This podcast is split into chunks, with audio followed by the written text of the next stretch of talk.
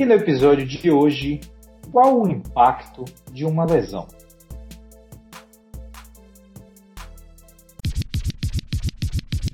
A liga caminha para uma liga de ataque, que, que o ataque é colocado em primeiro lugar e a defesa em terceiro lugar.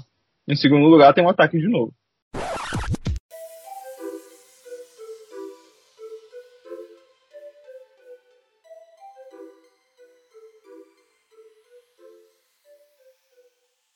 Saudações, caros ouvintes, sejam bem-vindos a mais um episódio do Sexta de Sete e hoje com a nossa edição de número 97, hoje que é dia 24 de março de 2021. Mais uma vez a equipe do Sexta de Sete está de volta para falar sobre o melhor basquete do mundo. Bom, meu nome é João Vitor, faço parte da equipe do Sexta de Sete, mas antes de apresentar quem está aqui comigo, que você já conhece, vou falar das nossas redes sociais. Bom, a gente está no Instagram e no Twitter, no arroba sexta-de-sete. Nosso site é o sexta-de-sete.wordpress.com. O nosso e-mail é o sexta-de-sete.gmail.com. Você pode nos encontrar em qualquer plataforma de podcast, inclusive no Spotify, no Apple Podcasts, no YouTube. Você pode se inscrever e acompanhar nosso trabalho um pouquinho mais de perto. Bom, sem mais enrolação, para falar comigo aqui da NBA, ele, que você já conhece, Arthur Rios. Fala galera, que é o Arthur e Blake Griffin ficou um ano sem enterrar. E os primeiros anos dele em Brooklyn foi enterrada. Boa, perfeito. Tá aí. É a... Tem aquele GIF da, do WWE, que é o cara na cadeira de rodas, e ele tá com a perna esticada num gesso, só que ele tá usando uma grande manta em cima dele. Aí ele chega no ringue e ele tira a manta e na verdade a, a perna de gesso era da própria cadeira e ele tá com as duas pernas dobradas embaixo da manta e ele levanta e ele vai lutar. Isso aí é Blake Griffin chegando no, no Brooklyn, fingindo que tava machucado para poder sair de, de Detroit. Detroit. E teve outro e teve outro tweet que eu acho que foi você que curtiu, que apareceu para mim, que você curtiu, ou alguém que eu, que eu sigo retweetou que foi alguém dizendo que o Detroit merecia receber um, um alívio no cap depois é, pois que é. o Griffin deu enterrada. Qualquer coisa, uma escolha compensatória, não sei. Porra. Qualquer coisa. É. Bom, Muito o importante é que aconteceu, ele enterrou. Foi um enterrado assim que quando ele caiu, ele caiu meio torto. Eu falei, putz, o que é que aconteceu? É, ele subiu estranho no final das contas, né? Acho que é, exato. Ele subiu estranho e desceu estranho, então eu fiquei bastante confuso em relação a isso. Mas, bom, tá jogando, tá produzindo, entre aspas, né? É, tá dentro de quadra. Sim. E é isso aí. Bom, vamos ver aqui agora do que a gente vai falar, né? Mais uma vez, uma semana aqui pra gente falar da NBA. Melhor da semana e pior da semana, como a gente sempre faz. Depois a gente passa pelos jogadores da semana. Depois a gente passa pelas estatísticas da semana. E finalizamos com as discussões aí interessantes sobre o mundo da NBA.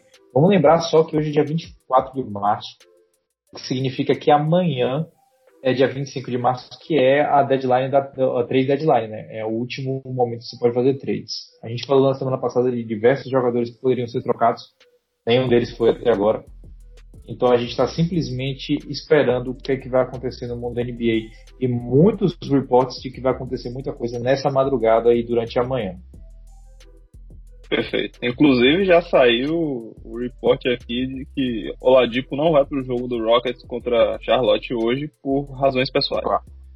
Opa! é o famoso. Vamos lá, né? Se trocar, é bom que você não, não invente uma lesão o... no último momento, né? Exatamente. Pois é. Bom, então vamos falar dos melhores da semana, né? Vamos lá. Comece aí, o seu melhor da semana, qual é que vem?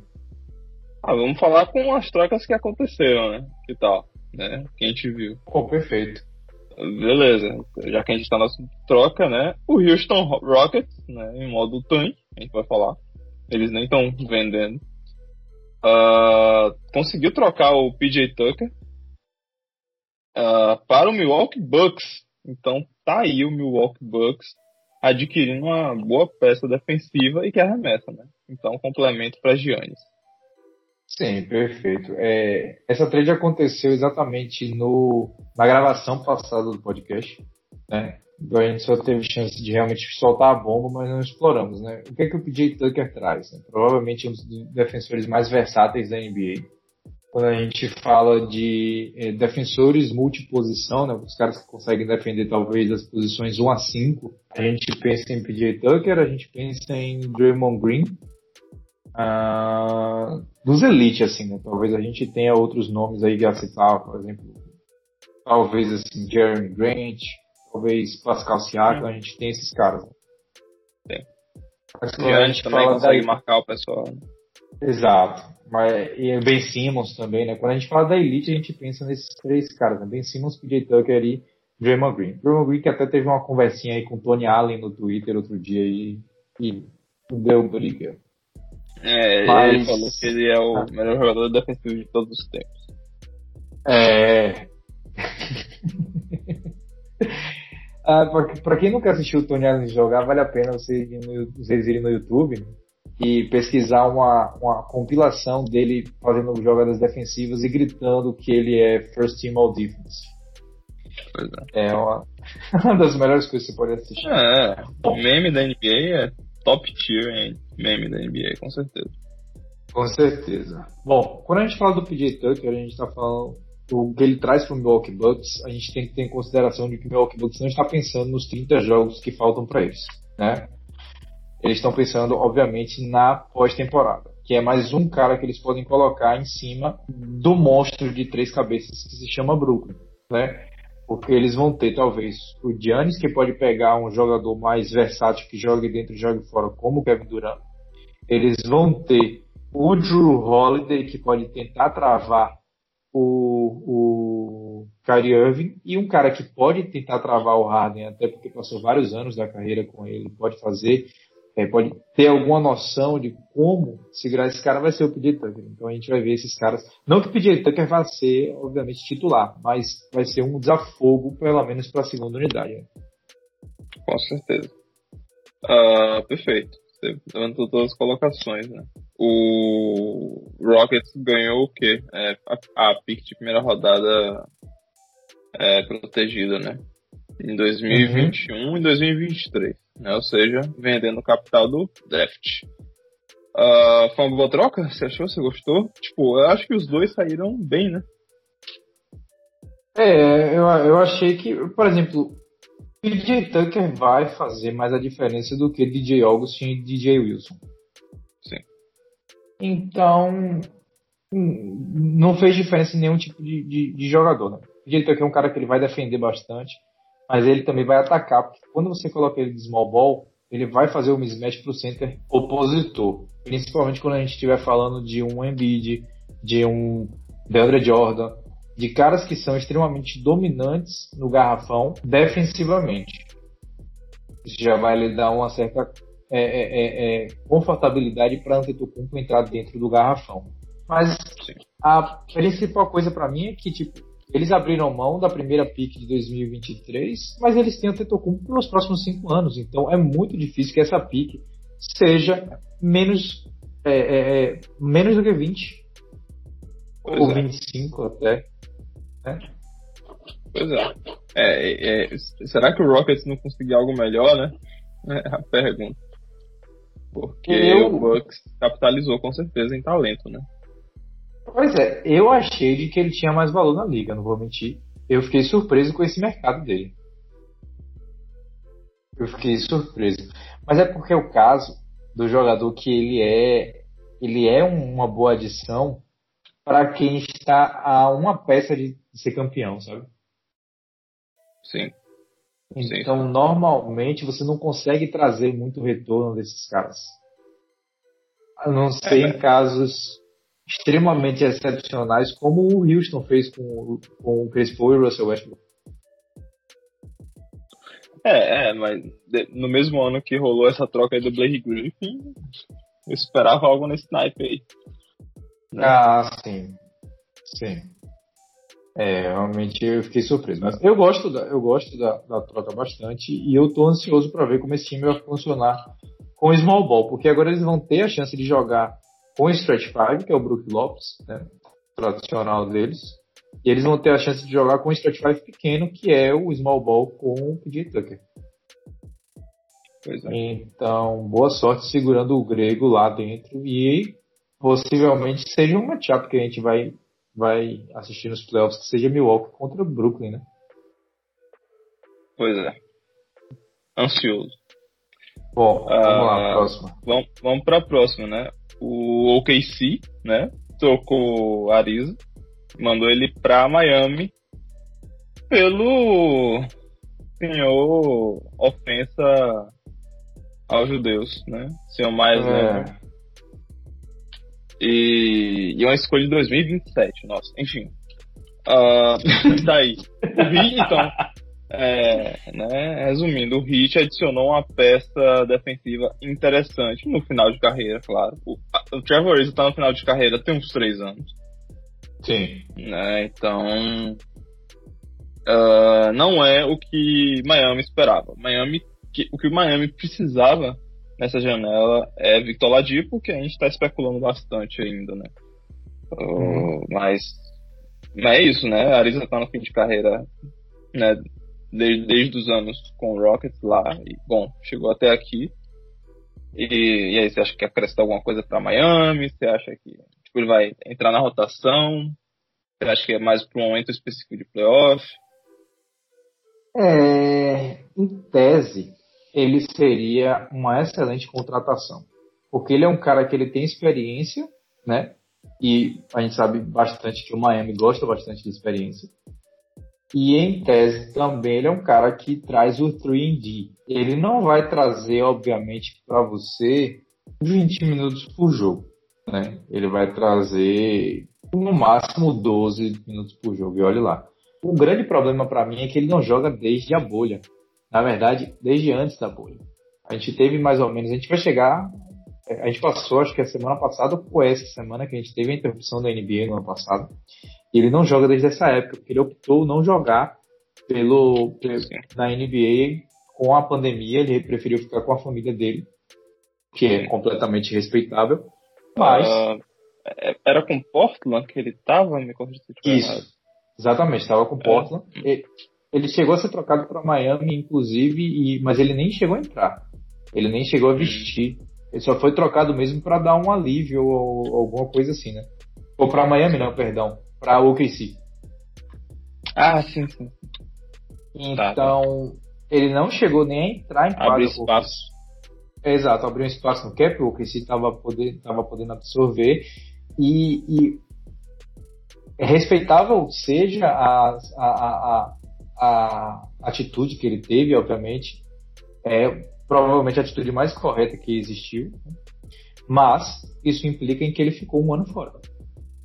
Um ano fora na NBA, a gente sabe que é difícil, ele provavelmente estava isolado, então ele não está tendo treino em ritmo de NBA, deve ter treinado somente com seu treinador particular, então como esse cara volta, eu não sei. Ele não é um chutador espetacular na carreira dele. Ele chutou 35% da linha de três pontos na carreira dele. Mas ele sempre foi um cara que trouxe esse tipo de coisa na época do Lakers, na época do, do até quando ele foi pro Suns a gente especulou bastante isso. Uhum. Mas é. eu acho que o impacto dele vem só realmente é, é, dessa forma. É, no Houston ele foi importantíssimo, né? Na, ah, no Houston, né? Que quase uhum. bateu no Warriors, né? Então ele tava lá nas cabeças. Ele foi importantíssimo, com certeza. Uh, mas tá aí pro Miami, né? A gente traça a nossa opinião. Que, é, talvez faça diferença nos playoffs, não sei.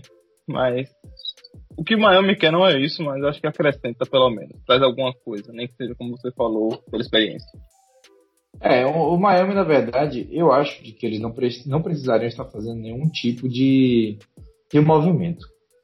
Né, na, minha, na minha opinião, eles têm um time bastante interessante para trabalhar com o que eles já têm lá. Eu acho que pode estar sendo algum tipo de coisa do, do, do dar um, um, um, quentinho no coração do torcedor que acabou de ver o time ir para a final da NBA e no outro time e no outro ano, na outra temporada, perdão, né? Ele voltar dessa forma com que ele está voltando com altos e baixos. Mas eu acho que é mais o torcedor casual do que quem está acompanhando. Porque quem está acompanhando sabe que o Miami teve diversos problemas com Covid, diversos problemas com a, as lesões de Jimmy Butler, lesão de, de Dragic, problema com o Myers Leonard. Então eles tiveram bastante, diversos problemas que acabam atrapalhando a performance da equipe. Tanto que agora eles começaram a jogar, agora de um mês para cá, eles começaram a voltar a jogar o basquete de Miami mesmo e você tem aquele Jimmy Butler cachorro louco dentro de quadro, né? Perfeito. né? Perfeito. Completamente maluco, alucinado. A bola final é dele mesmo. Sim. E é bom jogar sempre. Uh, mais você... alguma coisa das trocas? Não, não, deixa eu ver se eu anotei alguma troca aqui que a gente tinha que falar, mas eu acho que já foram todas aqui. Essas duas aconteceram na semana passada, só que a gente não conseguiu se aprofundar, né? Porque tinha acontecido muito próximo ao desenvolvimento da pauta, né? A pauta já estava fechada. Sim. Então, eu creio que a gente já falou tudo em relação às trocas. Então, pode ir, pode ir puxando aí o seu próximo melhor da semana. Beleza, começando com. É o melhor da semana, só que. Eu vou chamar de melhor da semana. Com o melhor da semana, o senhor Anthony Edwards, né? Pegou fogo é, contra Los Angeles. Que é semana até. Não é bem semana passada, semana retrasada. Mas enfim. Botou 29 pontos no Lakers. Botou 42 pontos no no Phoenix e a, a, todo mundo né, ao redor da liga abriu o olho falando, é, falando que tipo, opa, não acabou a briga por calor do ano não. É, Exatamente. Tá bem consistente ainda. O, a, a, performance em alguns jogos ele deixa a desejar, mas é, primeiro que é plástico, né? Highlight Reel, sempre tá ali aparecendo pesado no Sport Center, mas ainda assim com performances expressivas. Exato, né? E, e, bom, ele era um cara bem questionado porque muita gente falava que ele nem gostava de basquete, né? Ele tinha a opção de jogar basquete, de fazer outra coisa e ele estava meio dividido se ele ia continuar nessa carreira de basquete ou não. Mas o cara tem talento, a gente não pode negar isso, né? Ele é um animal atlético só.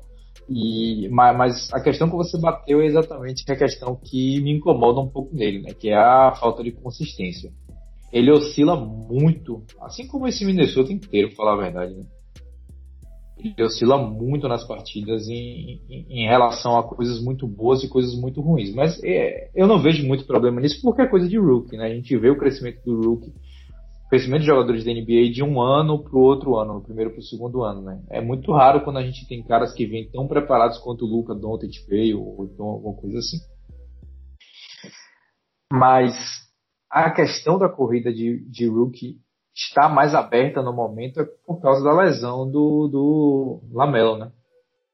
Sim, adiantando logo o pior da semana. É, exato, que é um do pior da semana, o Lamelo Ball teve uma, uma lesão no pulso, né? Ele fraturou o pulso, agora não sei dizer qual é o lado que ele fraturou, qual é o pulso né, que ele fraturou, mas ele acabou até indo para uma cirurgia. Mas os reports no momento estão um pouco é, é, confusos, porque ele fez a cirurgia, mas estão dizendo que talvez ele volte em quatro semanas, talvez ele ainda volte essa temporada, e tem reports dizendo que talvez ele só volte na próxima temporada.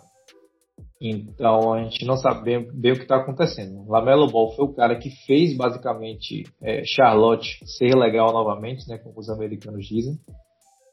É, ele mas, é o narrador ah, deles, né? Exato. O Romulo Mendonça de Charlotte do League Pass. Quem nunca assistiu um jogo de Charlotte no League Pass em casa, por favor assista porque o narrador deles é muito bom, muito emocionante, né? grita que sua porra. Bom, mas é isso, né? O ponto central desse podcast de hoje provavelmente vai ser lesões. A gente vai falar de bastante lesões e casando um pouco com o que a gente tinha falado no podcast passado, né? qual o impacto de uma lesão? O que a gente tem Lamelo Ball disparado para a corrida de Rookie of the Year. Já jogou 41 jogos, 15,9 pontos de média, 5,9 rebotes, 6,1 assistências, chutando 45% de quadra e 37% da linha de 3 pontos. Mostrando muito potencial. Gostei de, uma, de, um artigo que eu vi no The Athletic outro dia, que foi que ele é basicamente o que Magic Johnson vendeu quando draftou Lonzo, né? Só que, obviamente, sem toda a pressão, ele conseguiu. E Perfeito. Estava Vindo do banco, né? Exato. Ele, ele, teve esse crescimento na liga, né? Ele veio do banco e aí ele começou a ser titular mais ou menos no jogo 21. Então ele estava há 20 jogos sendo titular. E o impacto dele já era notável dentro de quadro. Então ele era o favorito.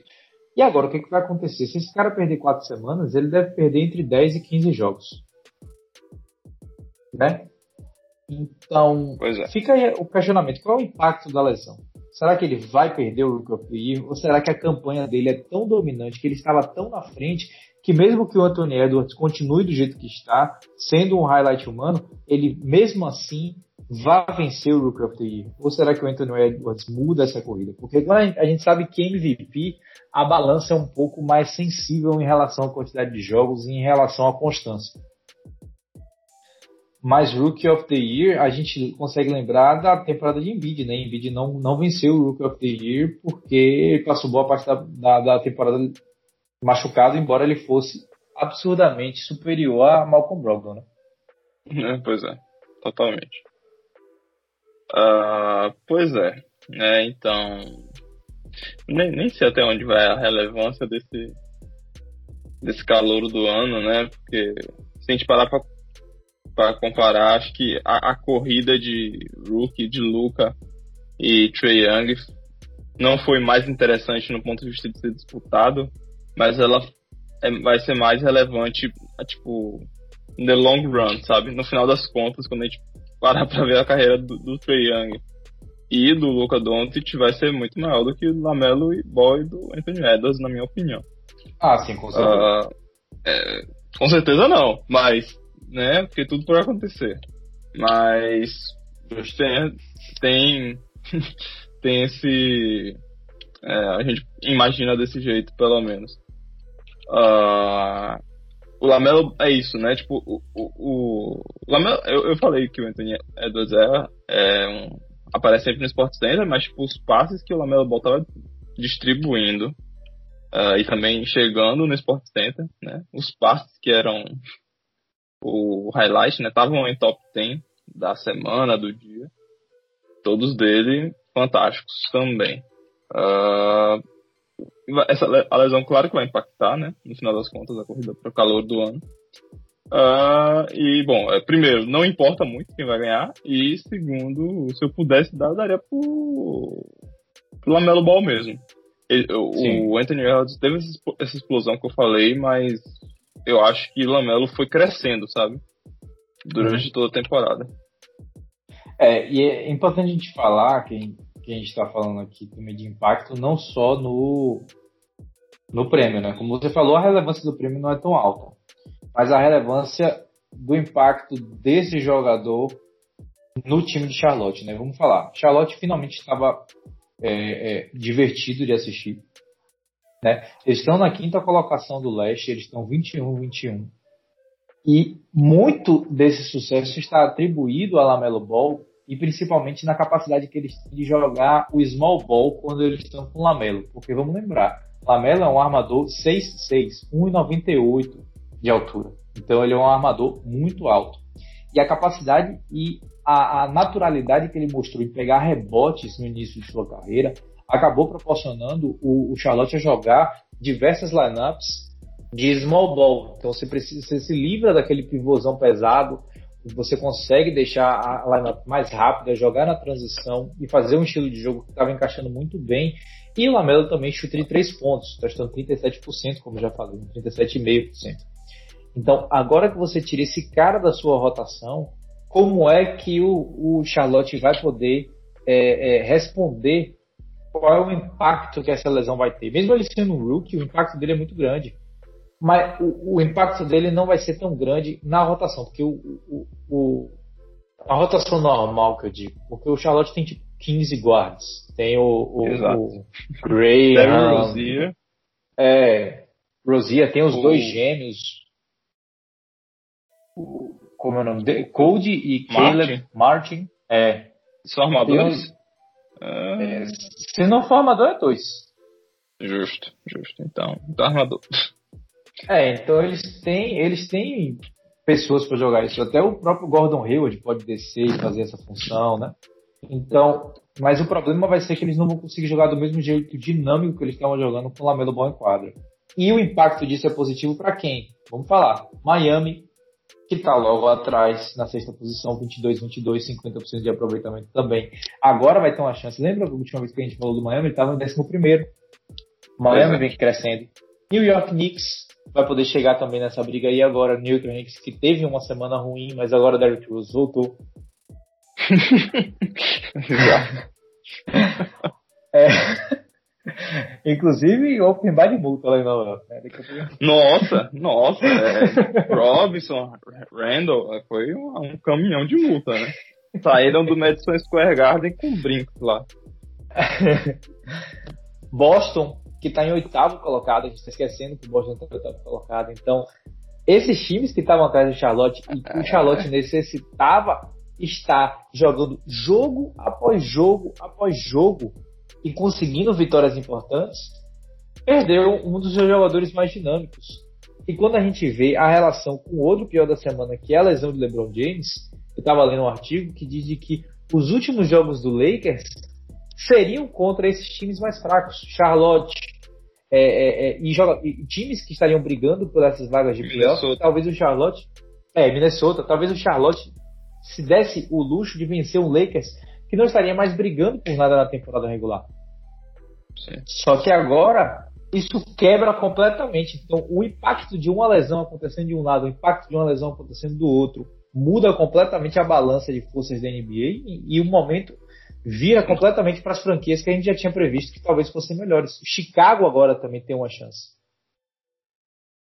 É, é isso. É, a gente a gente tá evitando bastante falar dos Celtics, eu acho.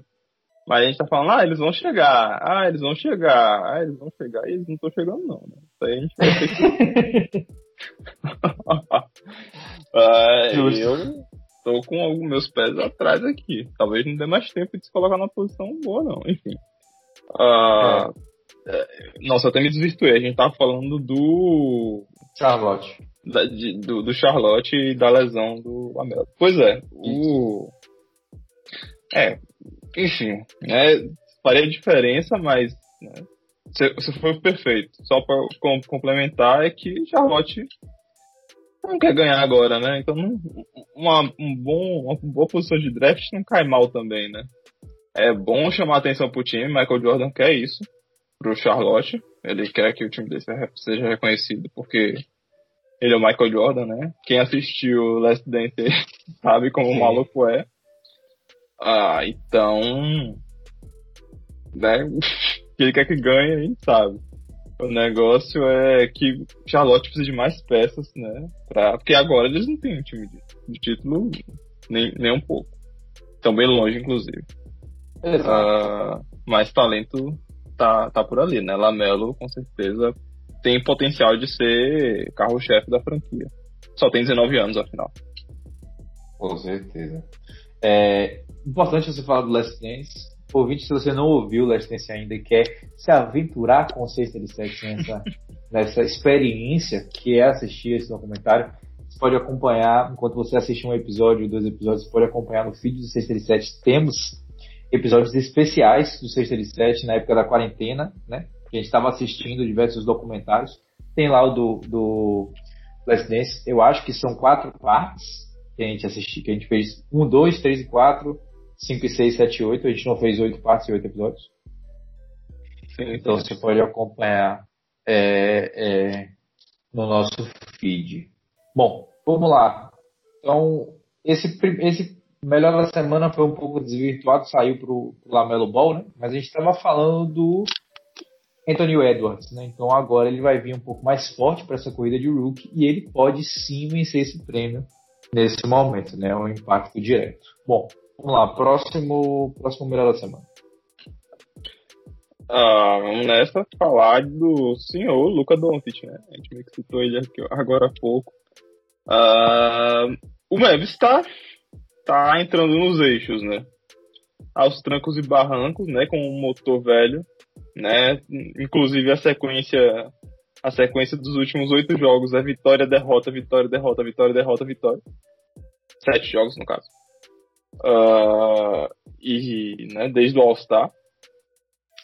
Uh, e Luca, né, se encontrando mais, né, o, o arremesso dele, né, os step backs, as loucuras estão caindo mais, as peças uh, auxiliares, eu diria, do Mavis também estão portando melhor dentro de quadra e a defesa como um todo está encaixando.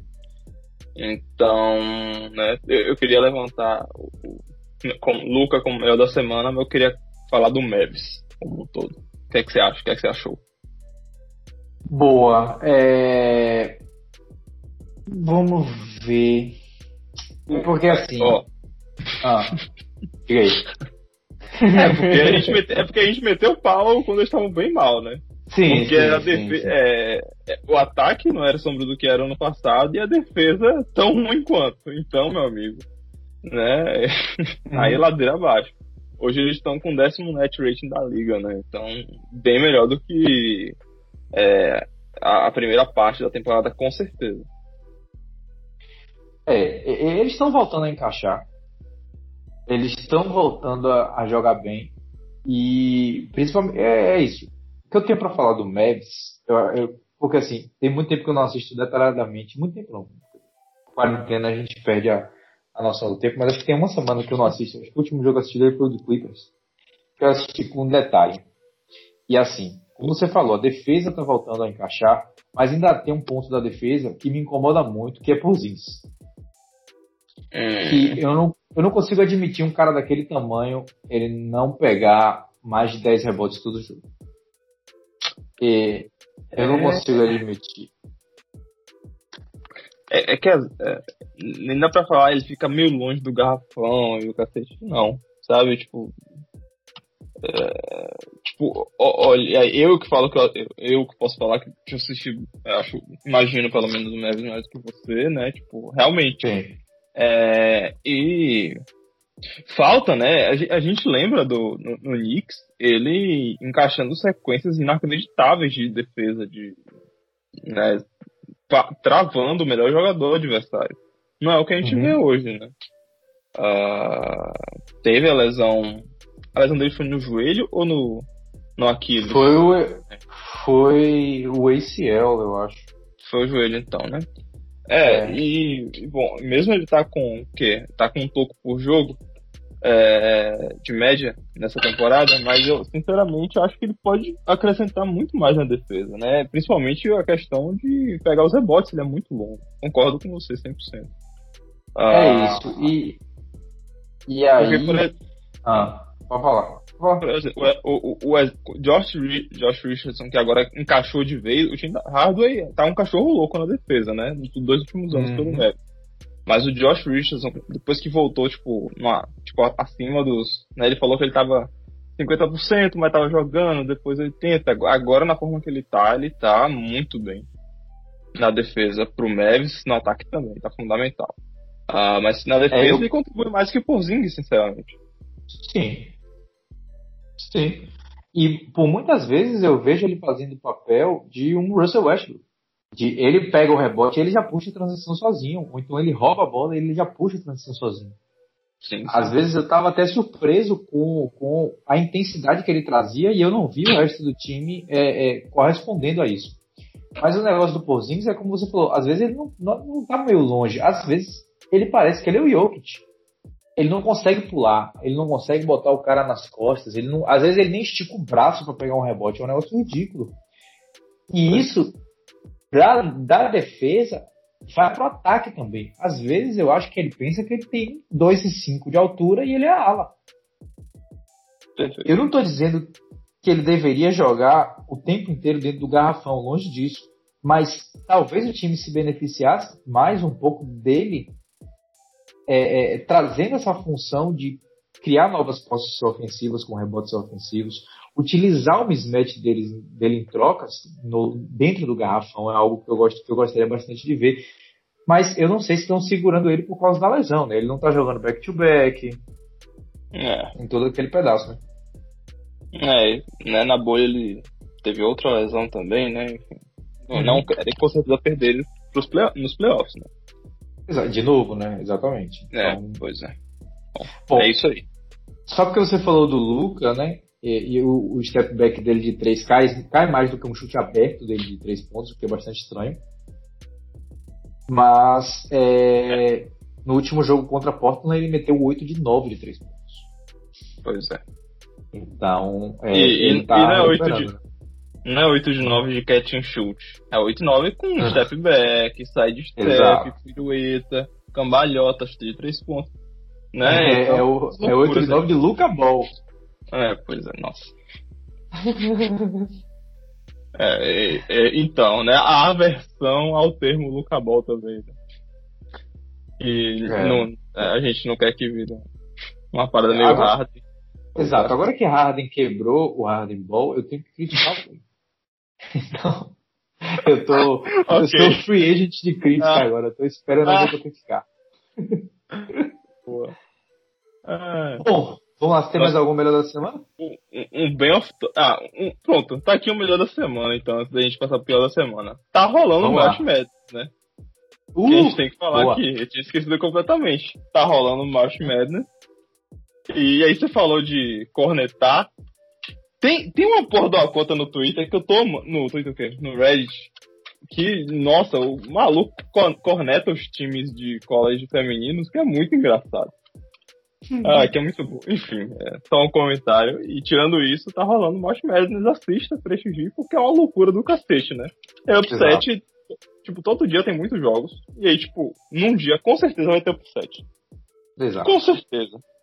Principalmente porque hum. a temporada foi estranha assim. Então os, o, o ranking tá completamente maluco. Alguns diriam muito errado. Sim. Sim. Eu diria.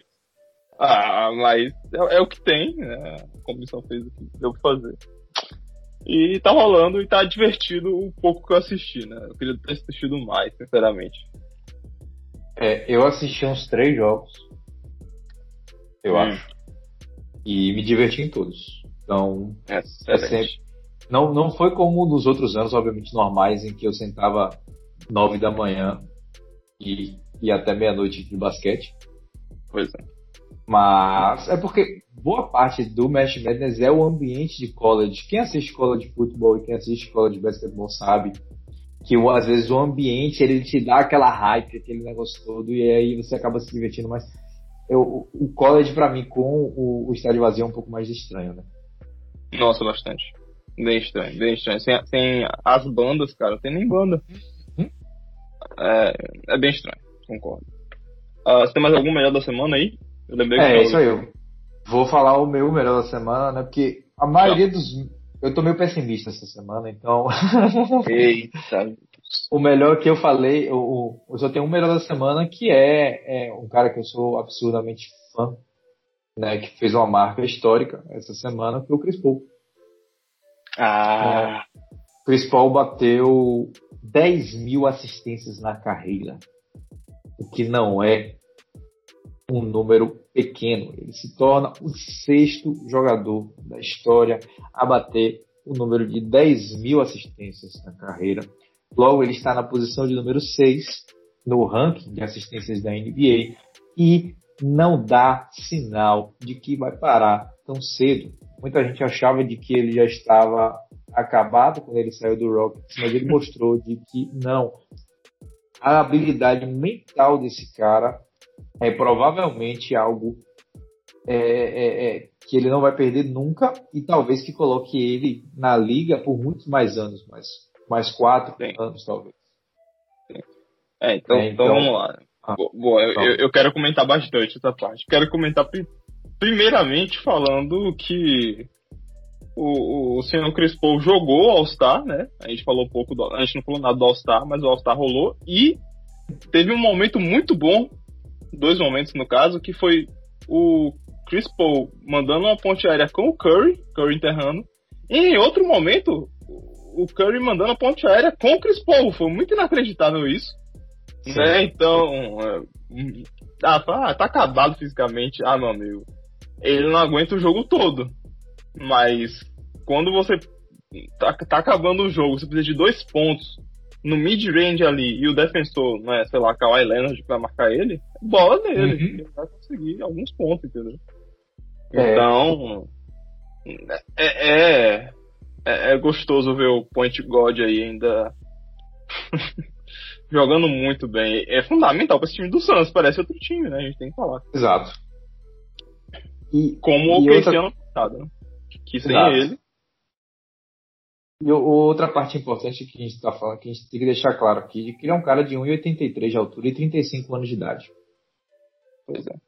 Enterrando numa cesta de 3 metros e 5 de altura. Exatamente. Então, é. E, e, como você falou, né, é bastante interessante ver ele jogar, principalmente nesses últimos dois anos, porque foram os últimos dois anos de que ele jogou as temporadas inteiras até o momento. Pelo amor de Deus, Chris Paul não vai se machucar, por favor. Mas no OKC ele jogou todos os 70 jogos e os playoffs e a bolha antes dos playoffs. E no momento ele já jogou 41 dos 41 jogos do Suns. Então, ele conseguiu encontrar a forma física dele, mais uma vez, porque ele tinha muito problema com aquela posterior da coxa, a gente já viu. O, o, o Clippers foi eliminado tragicamente nos playoffs do Warriors contra, com ele jogando e destruindo sem é, posterior da coxa. Né? O Rockets também sofreu disso, também contra o Golden State no jogo 7. Então, Perfeito. muita gente pensava de que é, realmente a parte mais clutch dele era o hamstring. Mas não. Ele tá vindo e ele tá Sempre tá aparece na hora certa. Sempre aparece na hora certa. E, e, e, vamos falar, né? O cara tem média na carreira de 9.4 assistências por jogo. Absurdo. Isso é um absurdo. Isso é um absurdo. É, e eu ainda acho que ele é desvalorizado nessa liga em termos de QI. Eu ainda acho que. Eu pensei nisso agora, eu ainda acho que as pessoas talvez valorizem mais Rondo do que ele. Em termos de QI. Hum, porque Rondo tem dois anéis, né? Não é. É, é, é isso. Não, não é nem por ter dois anéis, mas tipo, quando o Rondo tá em quadra, é aquela punheta coletiva, né? Rondo sem quadra. É um armador que é um técnico dentro eu amo o Rondo, não me leva mal, mas porra, Chris Paul merece um pouquinho mais de respeito. É, é, eu, eu vejo que o Chris Paul tem mais respeito que o Rondo 100%. Na verdade, ah. tipo, eu, eu, entendo realmente que né, realmente o, narrador sempre vai falar, né? Isso aí que você acabou de falar, que ele é o técnico. Uhum. Mas Chris Paul é, deve ser o cara mais chato para se jogar com. Existe LeBron James na liga. Sim. Né? Então, a gente conhece um milhão de histórias dele. Em. É, lá no Hornets ainda. É, e era insuportável. O maluco era, tava, tinha três anos na liga, sei lá, que fosse, e era insuportável de jogar com ele, porque ele queria tudo do jeito dele. Nem do jeito do técnico. Ah, então, no Clippers, então, também, né? Então, tem, tem, história em todos os times que ele foi que ele era meio que o técnico de quadra pra, na, pra, praticamente mesmo. Tipo, efetivamente. Uhum. Ah, então, parabéns pro Paul pra atingir esse milestone aí. E eu quero mais, não quero que se aposente, não. Exato. Senão vai ser um dia bem. Vai ser uma temporada bem triste sem Chris Paul na liga, né? O, o, pessoal do Banana Bolt não pode se aposentar. É, é, é, tipo. Eu não consigo imaginar a liga sem LeBron James, é difícil. Não dá. Não dá. Pois é. Bom, e também ele tem um asterisco na carreira, né? Que é o maior IC da história, né? Não é o maior IC da história, mas é um dos maiores ICs da história que é. E se David Stern não tivesse vetado aquela troca contra o Lakers? A minha resposta é: seria o vestiário mais insuportável da face da Terra. Ele junto ah, ah, certeza, 100%. 100%. É, é, eu, eu sempre fui meio amargo com essa história, né? Não tem como. O torcedor do Lakers é meio amargo com, foi bem abaixo do por muito tempo por causa dessa parada aí. Mas, mas sinceramente, é... não sei. Seria interessante, óbvio. Uh, mas é o que você falou. Algum lado teria que ceder. E eu não faço é. ideia de qual lado iria ceder. Exatamente. Exatamente. Bom, então é isso aí, né? O melhor da semana já foi? Uh, eu tenho um, só para dois segundos falar de Andrew Wiggins, que meteu 40 Olá. pontos. Não, só isso. Andrew Wiggins meteu 40 pontos semana passada. Ponto. Então, ah, ouvinte. Quem já fala de lesão ainda, né? É. Ouvinte, quando a gente tem a chance, a gente, a gente, a gente pega, a gente agarra. Então, Andrew Wiggins fez coisa boa, a gente vai falar, porque a gente sabe que vai acontecer no próximo Ion. que ele vai fazer alguma coisa boa. Bom, é. vamos lá, né? Vamos lá. Pior da semana. Bom, eu vou começar aqui com o pior da semana, que a gente já falou da lesão do Lamelo Ball. Né? Ah, ah, é ah gente... antes. Ah. Antes também. Jogador da semana 6, que tá dentro dos melhores da semana, tinha esquecido. Uh, boa. Só, com, só comentando é, do Oeste, Nikola Jokic, na corrida para MVP, que a gente está comentando todo episódio, né? Nessa semana ele fez 26,8 pontos, 12 rebotes, 8 assistências, 3 vitórias e uma derrota para o Nuggets. Uh, muito bem, como sempre, né? Não tem muito o que comentar. E do outro lado, o, o atual MVP, né? Back-to-back, Giannis Antetokounmpo. O jogador da semana do lado leste, com 29 pontos, 12 rebotes, 10 assistências e 3 vitórias para o Bucks. É absurdo. E, e, com o que a gente vai comentar agora, né, que eu ia puxar a lesão de LeBron. Então, é, o ah, ouvinte então. que provavelmente já deve saber, o LeBron machucou, torceu o tornozelo, ele teve uma torção alta no tornozelo, a gente tem que saber ainda qual grau, eu não vi qual, qual saiu, né? A Los Angeles está abafando bastante isso. Uhum. E o grau pode variar de duas semanas a oito semanas, né? Dele perder. E a gente sabe de que o impacto é, é, dessa lesão vai muito mais além do Lakers. Ele mexe bastante, ele embaralha bastante o Oeste, né? Ele embaralha bastante a situação do Lakers, que já estão sem Anthony Davis e agora sem LeBron James, e eles querem que esses dois caras estejam é, é, o mais saudável possível para os playoffs, mesmo que isso custe ao Lakers o um mando de quadra. O Lakers joga na oitava posição, não interessa. Interessa de que esses caras estejam saudáveis. Então, a gente tem, como você falou aí, do Nikola Jokic, provavelmente agora é o titular a ser o MVP da liga. Eu diria isso. E temos caras como Antetokounmpo e Harden que podem estar mais uma vez entrando na briga agora com a ausência de, de LeBron James. Então, para Antetokounmpo talvez seja um pouco mais difícil, porque ele vai estar fazendo a mesma coisa que ele fez nos últimos dois anos. Isso, Harden, pelo menos, está mudando um pouco de estilo, então talvez ele tenha essa vantagem. Mas para mim, o, titu o, o titular, o, o, lider o que está liderando essa corrida agora é o Jokic. É, eu, na minha opinião, também concordo com você, porque, é, né, mais uma vez, era o Jojo, o líder, né? A gente não sabe quando é que ele vai voltar, né? Já perdeu o que uh, mais de cinco jogos uhum. e isso impacta bastante a corrida para MVP. E eu concordo com você, é Jokic nas cabeças mesmo. Giannis aí, é, para mim, Giannis realmente correndo atrás aí, segundo lugar, eu diria. Uh, eu acho, é. Dá pra fazer o caso de, de Harden também, mas eu acho difícil também, cara. Eu tô mais pra Jokic, não tem como essa temporada. É, o, o ano é esse, do, do Center ganhar o MVP mais uma vez. Tem, tem que ser Jokic. Amém. É, o, o, o caso do Harden é porque muito provavelmente o Brooklyn vai passar o Philadelphia, né? E vai conseguir o primeiro colocado da, da Conferência Leste. Então pode ser de que esse tipo de caso, obviamente, caso aconteça algo de estranho com o Jokic, ele começa a jogar mal, tem uma lesão, uma coisa assim, e com o Antetokounmpo ao mesmo tempo também, vamos falar que o Milwaukee está em terceiro colocado, vai estar tá brigando com esse Brooklyn também para encher o saco. Eles estão com o mesmo número de derrotas até o momento, né? o Brooklyn tem dois jogos a mais, por isso tem duas vitórias a mais. Então você tem esses casos aí. Mas voltando agora para a lesão de LeBron, a gente lembra em, em 2018 e 2019 que foi o ano, o primeiro ano de LeBron no Lakers. Ele se machucou por volta do Natal e ele passou o mês de janeiro todo fora. O que basicamente evaporou as chances de playoff do, do Los Angeles e também tirou a streak de playoff e de finais de LeBron James. Nesse ano, o Los Angeles para mim fez uma gordura suficiente e com a ajuda do play-in também para já estar confirmado nos playoffs. Hum. Na minha opinião. É, Porque é, cara. Defensivo. Vai, diga aí.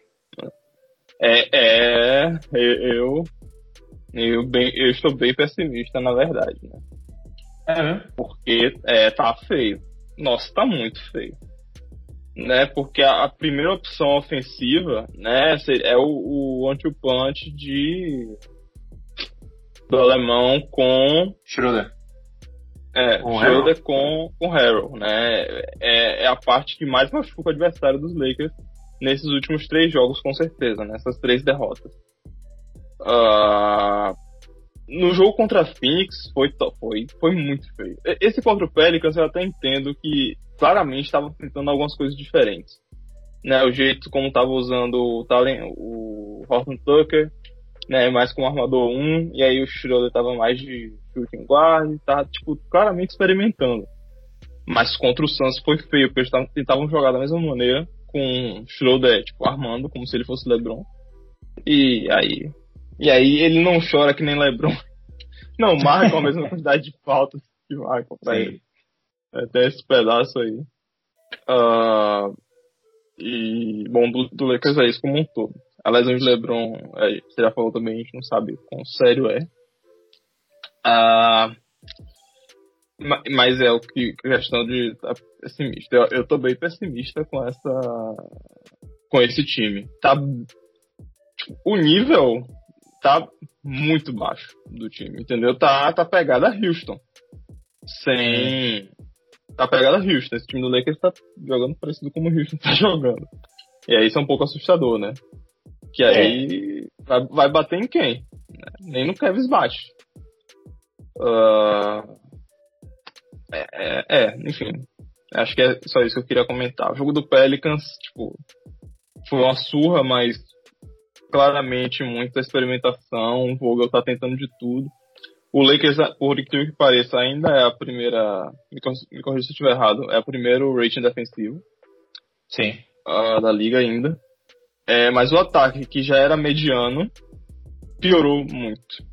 E aí, meu amigo, ganhar jogo assim fica difícil. É exatamente esse o ponto. Né? A defesa deles é vai ser sempre boa, né?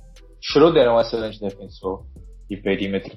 Gasol que está voltando agora é uma mente defensiva. A gente sabe disso. E, e provavelmente o elo mais fraco da defesa é realmente o Hero, né? E até o Kuzma está defendendo né? melhor. A melhor arma ofensiva é uma péssima peça defensiva. Exato. Exato. Isso e aí mata muito, nossa. Exato. E aí tem essa questão do ataque, porque o Lakers está jogando um basquete é, é, clássico, é um basquete de ataque dentro do garrafão. E a gente já viu de que é um comum nas melhores defesas da NBA nos últimos anos, de que elas desafiem os times a chutarem três pontos. Elas fechem muito bem esse garrafão, como o Milwaukee fez no ano passado. Só que a questão é que quando você fecha o garrafão contra o Lakers, você realmente fecha o Lakers pela falta de, de é, chutes de fora que o Lakers tem.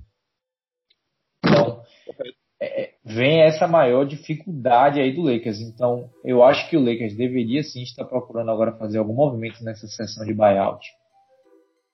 Porque eles vão precisar de alguma ajuda para poder se manter ali na, na, numa posição confortável no playoff. Não cair de repente numa posição 6, numa posição 7, que vai colocar eles para pegar é, o, o, Denver numa primeira coloca, numa primeira no primeiro round e um Clippers no segundo round. É, Apocalipse, é bem ruim. Bem Exato. Ruim. Ou então pegar um Utah no primeiro round. É, não tem opção boa não. Exato, não tem opção boa. Então, essa lesão de LeBron, ela embaralha completamente o Oeste, porque agora no momento o Clippers já passou o Lakers. o Denver vai poder passar o Lakers também, então você já vai ter esses quatro fechados em mando de quadra. Ou junto com o Phoenix, que tá jogando pra cacete. E aí você ainda tem o Dallas que está chegando em oitavo, está botando a encaixar. E aí, como é que vai ser esse playoff vindo dessa maneira? E se LeBron voltar junto com o AD só no último mês do, do, do, do negócio? Vai tentar fazer um puxão ali para poder conseguir alguma de um oitavo para o sétimo colocado? É interessante que faça isso até, mas não vai ter caminho muito fácil. Então você vai ter que fazer com que esses caras produzam muito mais do que estava esperado para eles muito mais cedo. Sim. Perfeito. É isso aí. Do Lakers é isso aí. Bom, é. Bom, uh... esse era o meu pior da semana junto com o Lamelo. E aí, o que, que você tem mais de pior da semana? Mais uma lesão, pra gente comentar, que é Curry, né? Que caiu de bumbum no chão. Hum, boa. Ele caiu de bumbum no chão? Nem lembro. Eu sei que ele machucou o rabinho, né? Sim, exato. Aqui é o último. Né? Não sei nem se é osso. É, é um osso, né? A vértebra do. É o cóccix? Cox?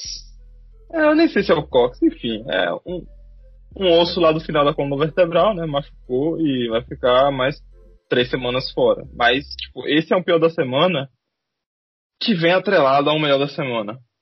Uhum. Porque Stephen Curry me apareceu num pré-jogo em São Francisco com a porra de uma bengala. Meu amigo, eu nunca vi. Já vi. Eu, eu, eu fiquei.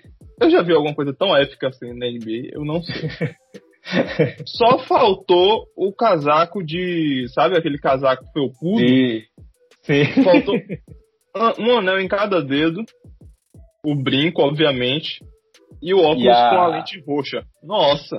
Sim. E a, a bengala ela você tem que arrancar a madeira e ela vira uma adaga. Stephen Pint Curry. Eu é. vou chamar ele agora. Muito bom. bom ai, ai. Impacto e... pro a gente não precisa falar, né? Ah, é. Tá sem claro. é, sem Clay Thompson, sem Curry. Sem Green, né? É. Segura as pontas na defesa. Com Wiggins. é, pois é. Ah, bom, é só isso que eu queria comentar, não tem muito que entrar fundo não, né? Uhum. Ah, e outro pior da semana, né? Só falar, uma lenda do Lakers, né? Elgin Baylor faleceu de causas naturais, né? Me corrija se eu estiver errado, com 86 É. Ah, ah, Bom, né? deixa eu só dar um resumo aqui, né? É, é, bem é, é, desvalorizado na sua época, mas um excelente jogador histórico do Lakers, né? É o Jim Baylor. Bom, vamos lá, né? Era ala e jogava na posição 3, entrou na liga em 1958, primeira pick do, do draft, draftado pelo Minneapolis Lakers, vamos lembrar, né? Em 1956, o Lakers ainda estava em Minneapolis, e é um Hall of Fame, e não é pouco ano de Hall of Fame, ele foi colocado no, no Hall da Fama em 1977.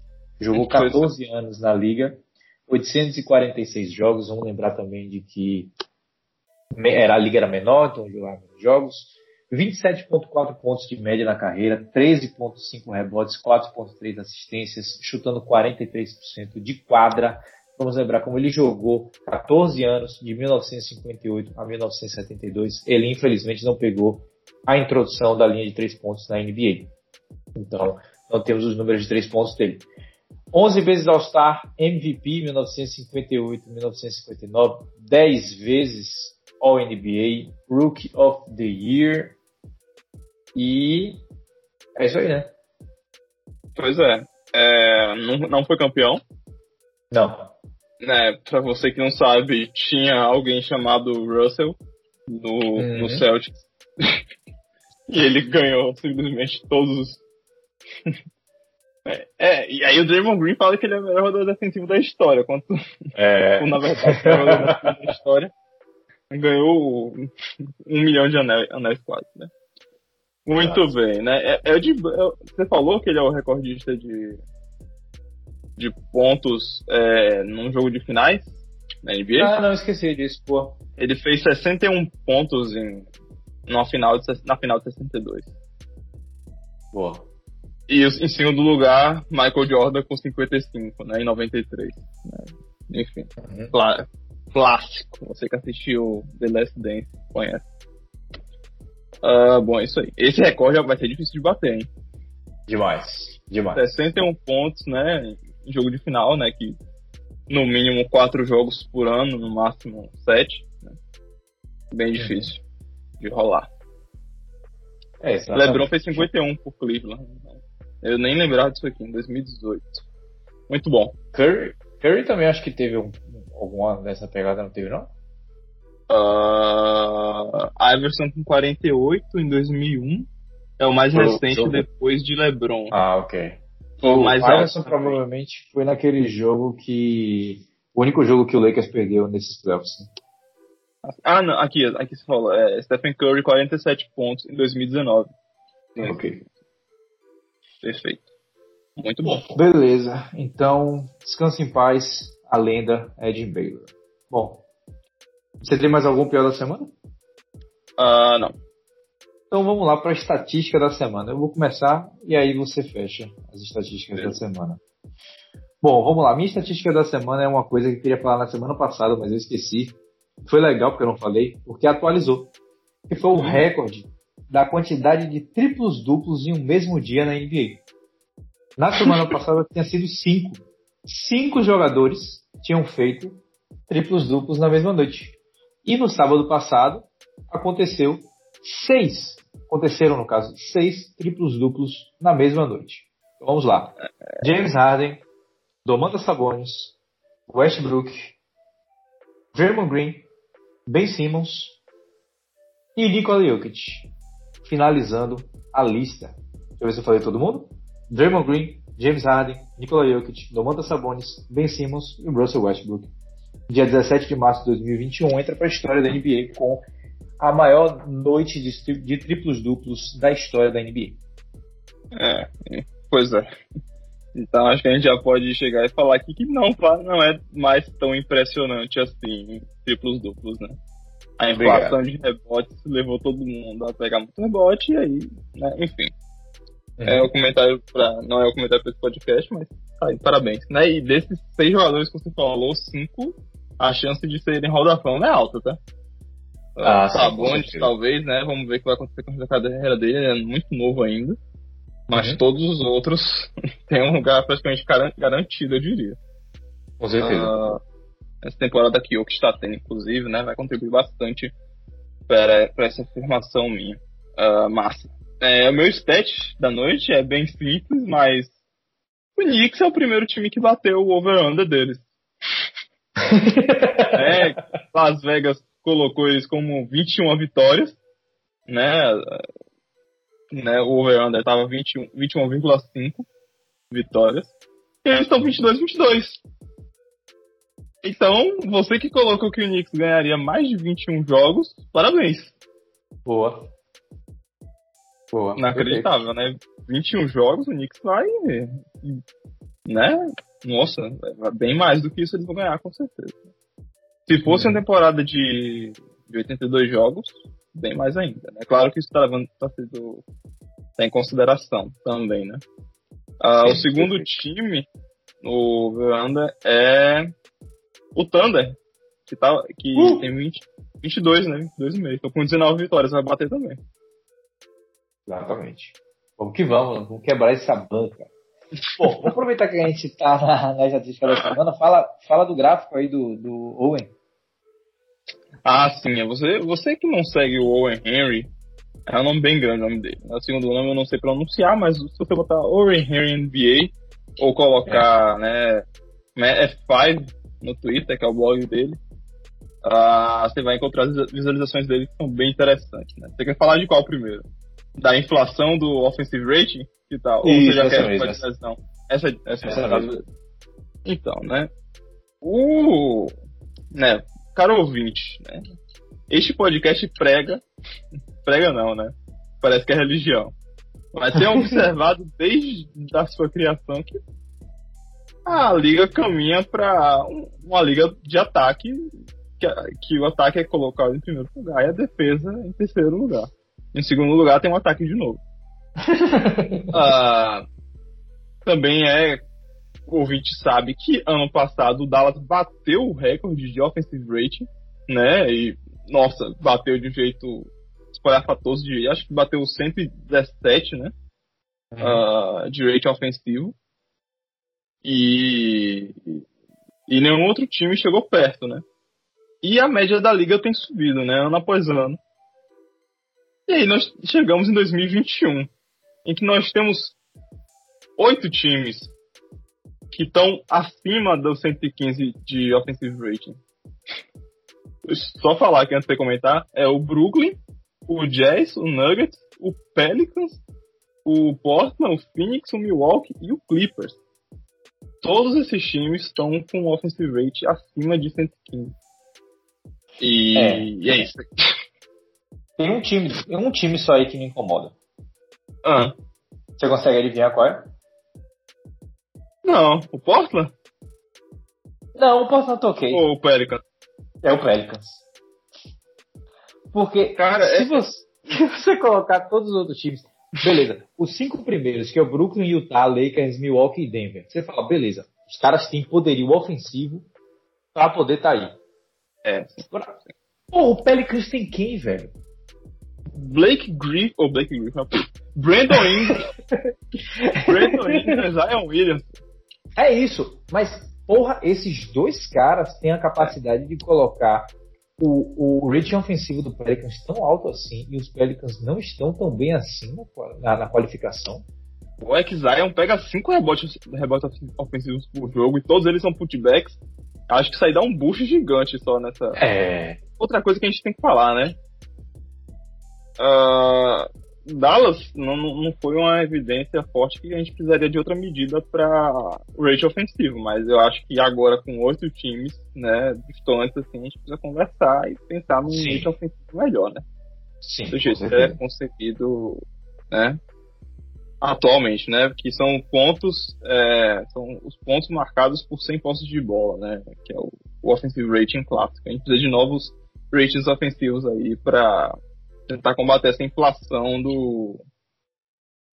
Do. Que, tipo, como tá nivelado pelo número de posses de bola, isso não ia influenciar tanto. Mas, tipo, a quantidade de posses desencadeia aumento de rebotes ofensivos e, enfim, né? Todos os pedaços. Uhum. Tá Tem que ter peso. Tem que colocar um peso aí. É, exato. Bom, bom, vamos lá. Partindo para o outro gráfico, né? Que é o outro gráfico também do Owen Henry. Se ele estiver ouvindo esse podcast aí sobre português. Aquele abraço. Bom, e é exatamente o tema-chave desse, desse podcast, né? A gente não está falando da NFL, mas lesão está sendo um dos papos que a gente está tendo nas últimas semanas. E os melhores times são os melhores times em questão de saúde. Então a gente tem Utah, Phoenix, New York, Santo Antônio. Vamos falar, a gente não está falando de Santo Antônio, mas eles estão fazendo milagre com três caras da D-League e 15 caras que a gente não conhece. É eles estão ali. Eles estão ali. Eles não estarem em último. Exato, eles não estarem em último é uma vitória. Exato. Então, se você quer assistir um jogo completamente organizado, você assiste San Antônio. E, e eles estão lá, saudáveis. E a gente tem esses times que estão sólidos na temporada, principalmente New York, Utah e Phoenix, que são saudáveis, estão completamente saudáveis. E a gente tem do outro lado da balança Houston e Minnesota, que são desastres no DM. É. Miami sofrendo bastante, Boston sofrendo bastante, Dallas sofrendo bastante, Brooklyn sofrendo um pouco menos, mas a gente consegue ver claramente de que, principalmente nessa, nessa, nessa temporada que a gente está jogando com a Covid-19, de que estar saudável é mais importante do que nunca. E aí a gente começa a trazer toda aquela discussão do load management, o que é que, é que a gente vai poder fazer para que a gente consiga maximizar o efeito da minha super estrela durante toda a temporada regular e os playoffs. Vai ser sentar eles durante alguns jogos? A gente viu o LeBron sentar antes dele lesionar. Um cara que era completamente contra o, o load management.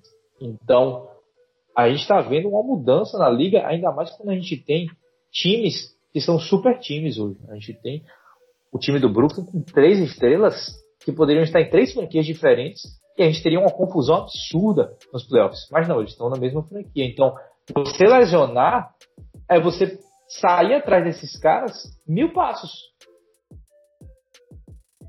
Perfeito. Pois é. Eu, eu fico um pouco revoltado. É, pois é, eu senti a, a destilação do ódio. Tá eu compactuo também. É, é. Ah, pois é. Uh, é. E por exemplo, né, é, esse gráfico que a gente está falando, né, ele conta o número de lineups diferentes, né, por jogos é, jogados, no caso. É, ficou redundante, mas é isso aí mesmo. E o Lakers tem duas lesões, mas são duas lesões fundamentais Exato. e quebram o time, e aí tipo, isso não, não, não vai em consideração. Né? Teria que é, avaliar, colocar algum peso é, por alguma métrica de qualidade dos jogadores machucados. Mas, enfim, isso é, indica né, que os times saudáveis estão indo, melhor, estão indo bem, enquanto os que têm uh, lesões estão indo mal, né? Em média, e, né? Inclusive aqui para falar só de, do Utah, né? De que é uma pena de que o Utah não tem um candidato a MVP, porque esse time tá muito legal de assistir. É, mas ah, tá, boa. Aí você vai dar pra quem? Pra Mitchell. Exato. Embora eu ainda acho que. É, tá, mas pra mim tá longe. O César jogou bem, mas o Gobert é muito pouco ofensivo para ganhar o MVP. Não é à toa que tem um prêmio que ele já ganhou dois anos seguidos. É. Pois é. Então, é realmente é isso. Bom, então, creio que cheguemos ao final do podcast e eu vou fazer aquela perguntinha que pode acabar o podcast de hoje. Arthur, mais alguma consideração? Tenho, porque eu esqueci uma coisa desse gráfico aí do rate. Vamos, vamos nessa. Ah, eu convido. Você tá com ele aberto ainda aí? Tô aqui. Olha lá no. Olha lá em 2016. ah, Filadélfia! Filadélfia teve a proeza em 2016 de ficar abaixo do, dos 100 pontos. É, é, né, 100 pontos por 100 postos de bola em 2016. É. Fenomenal, né? Estavam produzindo 0.9 por posse. Ah! Ai, Jesus. Peraí, calma. 2016, né? Peraí que eu preciso puxar esse recorde. Porque eu acho que eles ganharam só 8 jogos, se não me engano. Foi? Não. Não. Foi. Foi. Nossa. Dois, não, 2015, 2016. 10. Não foi 10, quando o processo... 72. Não foi quando o processo acabou, tipo, o, o esqueci o nome dele. Nossa, como é o nome dele? O, o general manager que teve que ser demitido porque Ah, o. Uh, não... caralho, não vou lembrar o nome dele. Eu estou o nome do técnico agora. Pois é. Brett Brown. Brett Brown, é, mas fugiu totalmente. Uhum. Enfim, e. Bom, engraçado, eu lembrava. Eu achava que era antes, né? Mas em vídeo é 2016, não é isso? Ou é, 2000... é isso, e. É 2013. Ele é, dois... ele é 2014, né? Não? Ah, é? Ah. ah é eu acho que ele é 2014, mas Simmons é 2017. Então hum. o processo não acabou. Justo. É isso mesmo, então. Então, a Embiid deve ter estreado em 2016, 2017. É isso. isso. É, cacete. Isso, então, esse, esse fila, aqui, o offensive rating deles foi de 98.8. Jesus. Então, e o defensive rating foi de 109.2. Ganharam quantos jogos? 30? 10. Nossa! 10, 72. Nossa. Mano, guarda. Aí. Aí não tem como, né? É, é sensacional, sensacional. Então, se é pra tancar, a gente tancou com Bofag, a verdade é essa. Excelente. É, é. Excelente. Bom, é, mais alguma consideração? Nope.